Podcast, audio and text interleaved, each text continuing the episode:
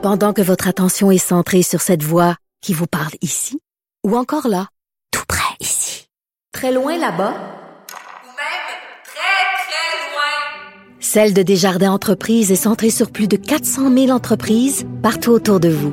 Depuis plus de 120 ans, nos équipes dédiées accompagnent les entrepreneurs d'ici à chaque étape pour qu'ils puissent rester centrés sur ce qui compte, la croissance de leur entreprise.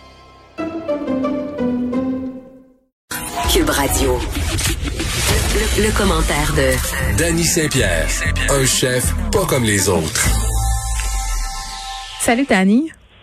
Allô? Écoute, je m'ennuie toi, t'es loin, tu viens plus me voir en studio. Donc, je suis en manque. Je sais. euh, Je suis en manque je sais, moi aussi, de je m'ennuie toi. de toi, mon ami. C'est qu'une Oh chanson, une chanson de quoi, ça?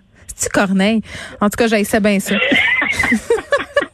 Euh, écoute, on, on continue. On continue. C'est jamais une bonne idée quand je me mets à chanter, de toute façon. Euh, on continue notre discussion. On dirait qu'on est obsédé par les frais de livraison, mais c'est parce que c'est obsédant, euh, Dani et moi. euh, juste avant de te parler, je suis allée voir mon relevé de carte de crédit juste pour le fun. Juste parce que je suis obsédée. Oh oui. Juste parce qu'on est au mois de janvier. Puis tantôt, je recevais...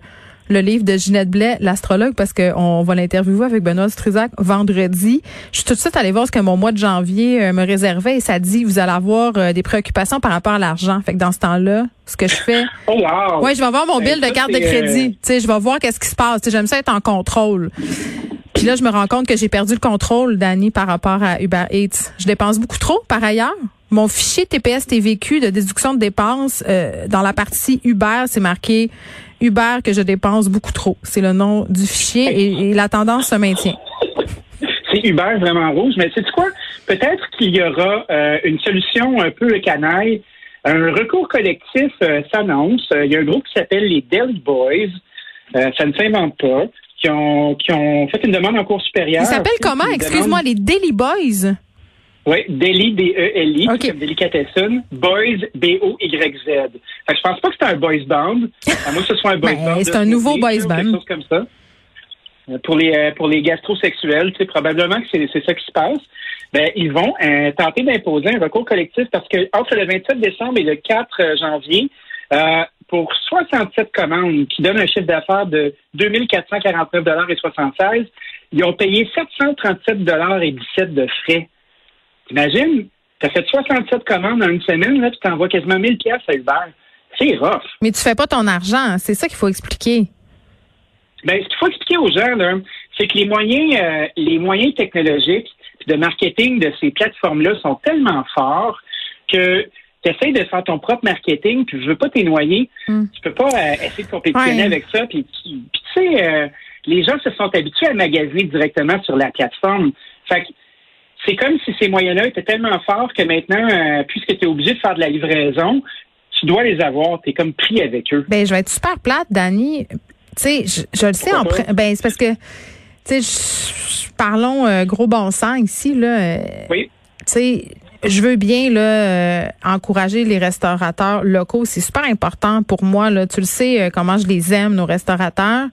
D'un Ben autre- oui. d'un autre côté, euh, c'est sûr que les solutions faciles comme Uber, comme DoorDash et autres facilités, on le sait que ce sont des intérêts qui sont étrangers. Premièrement, on sait tout ça. là. On, on est au courant. Mais l'option qui s'offre à nous, souvent, tu le dis, elle est plus compliquée, c'est c'est moins Oui. intuitif, on est habitué, même pour les taxis, ça a eu quand même des conséquences assez désastreuses, là, même si les compagnies de taxis, à un moment donné, se sont adaptées, ont développé des applications, on était déjà habitués à aller sur Uber. Donc, c'est comme si, dans une certaine mesure, on était rendu dépendant de ces plateformes-là, un peu prisonnier. Et que là, moi, j'ai plus envie, pour être super honnête, d'appeler, euh, je sais pas, moi, accommodation d'agneau au téléphone, de dire, Ah, ben ben, je vais prendre deux pizzas puis une patente. Tu non, mais je voudrais faire ça, mais mon premier réflexe, c'est pas ça. Et je trouve ça chiant de le faire parce que j'ai une solution facile au bout de mon téléphone. Ben, moi, je me demande comment on va faire pour avoir de la grippe sur ça, parce que c'est pas un modèle d'affaires qui est déloyal nécessairement. Je pense pas tough. qu'ils sont contrevenus à aucune loi du Code civil. Euh, Tu sais, tu peux, tu peux faire un recours collectif, mais je me demande sur quelles euh, règles de droit ils vont s'appliquer pour faire des dommages qui sont punitifs. Ben, concurrence déloyale. avocat, là. Ben, concurrence déloyale. Il y a plein d'applications qu'on a laissées rentrer sur le marché. Euh, en quoi que c'est déloyal? Parce qu'ils ont des moyens qui sont supérieurs à un indépendant, tu sais. Après ça, on va se mettre à créer un précédent, puis Walmart euh, va donner une concurrence déloyale aux petits euh, quincailliers du coin. Parce que, on a Québec solidaire sur la ligne qui, euh, qui pense que c'est une très bonne idée.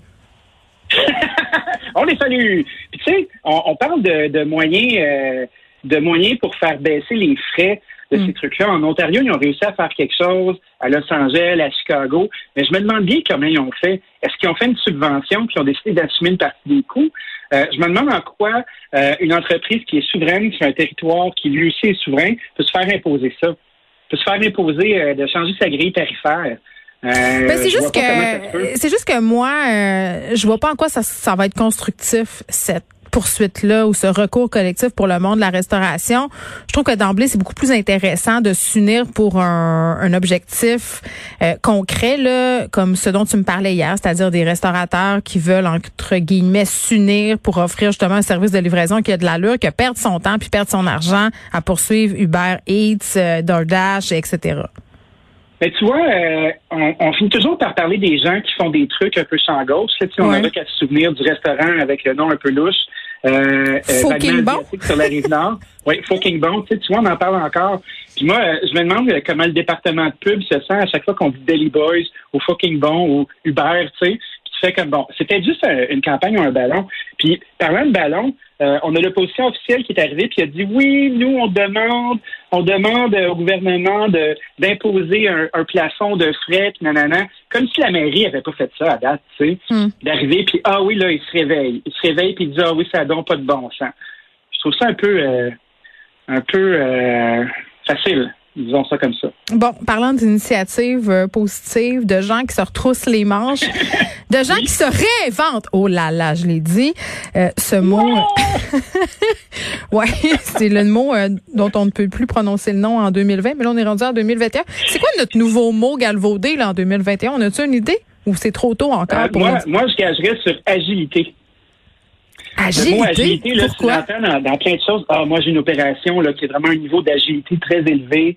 Euh, c'est un, phénomène qui est très agile. Tu sais, le mot agilité, là, il a comme changé de. Il est passé du cirque pour être une espèce de synonyme à s'adapter. Je l'ai pas entendu, mais je l'haïs déjà. Juste par solidarité envers toi, Dani. Euh, euh, Porte attention, tu vas voir que n'importe qui, puis son contraire, va commencer à dire agile, agilité comme ça. euh, ça va sortir de partout. C'est souvent les mêmes personnes qui disent du coup. Je te donne un indice. Donc des Français?